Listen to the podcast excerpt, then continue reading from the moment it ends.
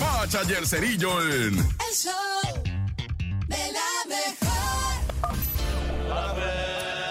La bacha, la bacha, la bacha, la bacha. La bacha, la bacha, la bacha, mira nada más, mira nada más al Inter de Miami cayendo ante el Houston Dynamo. Ahí está, ¿verdad? La Lamar Hunt US Open Cup que se jugó, ¿verdad? Ante el Inter Miami y el Houston Dynamo. El Houston Dynamo de nuestro guapísimo Héctor Herrera y el Inter Miami de Lionel Messi, que no jugó Lionel Messi, ¿va? Y pues ahí se vio la superioridad de Houston al ganarle 2 a 1 al Inter Miami. Todo el partido fue ganando Houston 2 a 0. Es más, llegaron hasta tener 3 a 0, pero les anularon un gol. Y el Inter Miami descontó el minuto 92 de allá para qué. Así que esta copa globera y molera se la lleva el Houston Dynamo. Damas y caballeros aficionados al bonito deporte de los campeones de la Champions Cup 2023. ¿Qué es eso, carnal? Ah, hablando de copas moleras, de ahí está la Campeones Cup 2023 que no tiene ningún reconocimiento oficial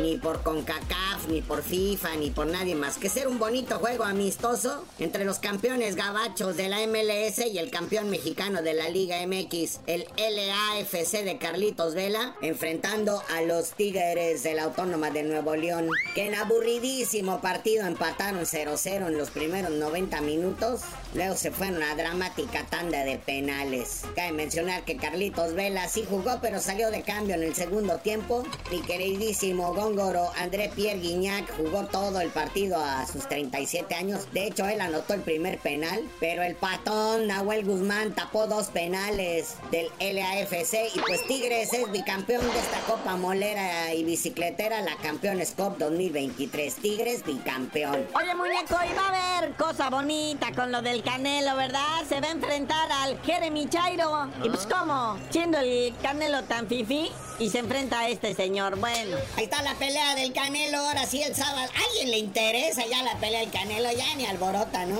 Antes era para el fin de semana del 16 de septiembre y como sea, pues ahí se emocionaba uno, ¿verdad? Pero ahorita en 30 de septiembre, chale. Y luego pues otro peleador a modo para el Canelo, que tuvo que subir dos categorías. O sea, va a estar pesado, va a estar gordo. Tiene un año de inactividad. Y aparte no es noqueador, pues de sus 37 victorias, creo que tiene 19 han sido por nocaut. Entonces, este, porque recordemos que lo mismo le pasó al Canelo cuando perdió contra Bivol, ¿verdad? También subió dos categorías de peso. Y pues mover tanto tonelaje, pues no es fácil, ¿verdad?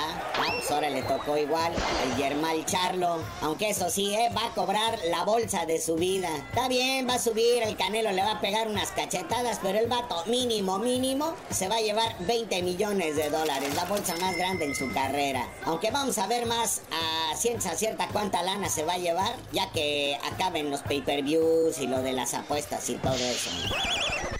Pero bueno, carnalito, ya vámonos porque también esa Ana Gabriela Guevara, la Auditoría Federal de la Federación, pues ya me la trae ahí investigando por una lana. Y pues tú no sabías de decir por qué te dicen el cerillo. hasta que Ana Guevara rinda las cuentas, porque ya van por Anita, ya van por Anita Guevara. ¡Ih!